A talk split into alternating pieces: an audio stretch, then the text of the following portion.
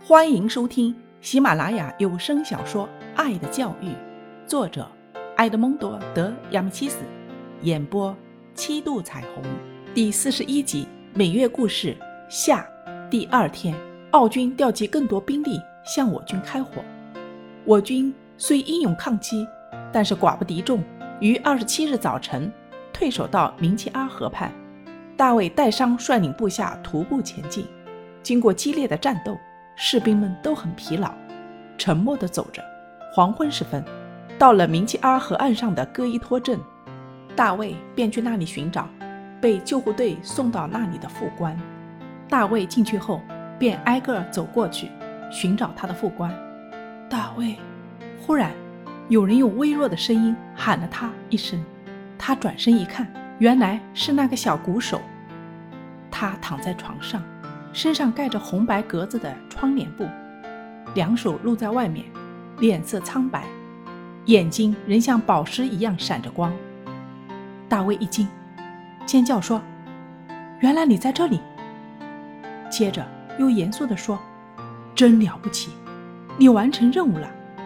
我已经拼了命了。”小鼓手回答说：“你受伤了？”大卫问：“可不是，真没想到呢。”小鼓手接着向大卫谈他平生第一次受伤的自豪感。他说他觉得荣幸，否则恐怕他是不敢在大卫面前开口说话的。我拼命的跑，是弯着腰跑的，没想到敌人还是发现我了。要不是被敌人打中，我还可以快二十分钟赶到的。不过，总算到达目的地了。把纸条交给参谋部的一个大尉。受伤后，我是一点力气也没有了，口渴的要命，好像就要死掉了一样。我怕走不到我们的人那里了。一想到时间拖得越长，战死的人越多，我就急得哭起来。还好，我完成任务了，我真高兴呀。不要为我担心。不过，大卫，您可要保重，您的手还在流血呢。大卫低头一看，鲜红的血正从他手臂上的绷带里顺着手指流出来。大卫，我来帮您包扎一下吧。大卫伸出受伤的左手，又用右手把小鼓手扶起来。小鼓手把大卫的绷带解开。重新扎好，可是小鼓手一动，脸色就苍白起来，不得不重新躺下去。好了好了，大卫劝慰着他，一面缩回左手说：“我没事，你自己可要注意，即使是小小的伤，不小心也会变严重的。”小鼓手摇摇头。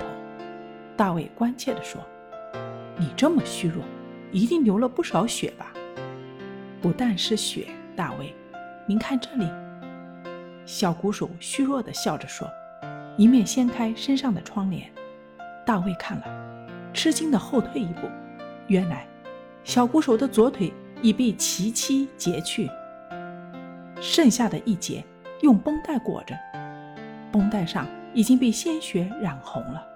这时，一个矮胖的军医走过来，对着小鼓手说了几句话，然后对大卫说。哦，大卫，真是不幸，他的左腿没能保住。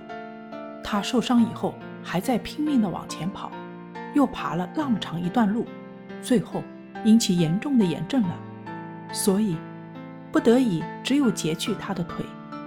不过，他真是一个勇敢的战士。我给他动手术的时候，他以自己是一名意大利男儿而自豪，很勇敢，没有流一滴眼泪。也没有叫喊一声。我相信他一定出生于一个很好的家庭。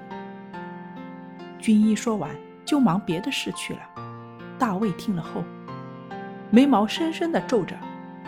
他凝视着少年，轻轻的替他盖好床单，又慢慢的把手伸到头上，摘下自己的军帽。大卫，你这是干什么？少年惊叫道。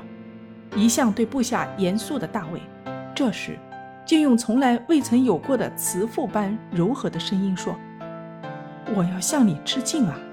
你是英雄，意大利的人民为你骄傲。”说着，张开双臂，把少年紧紧抱在胸前。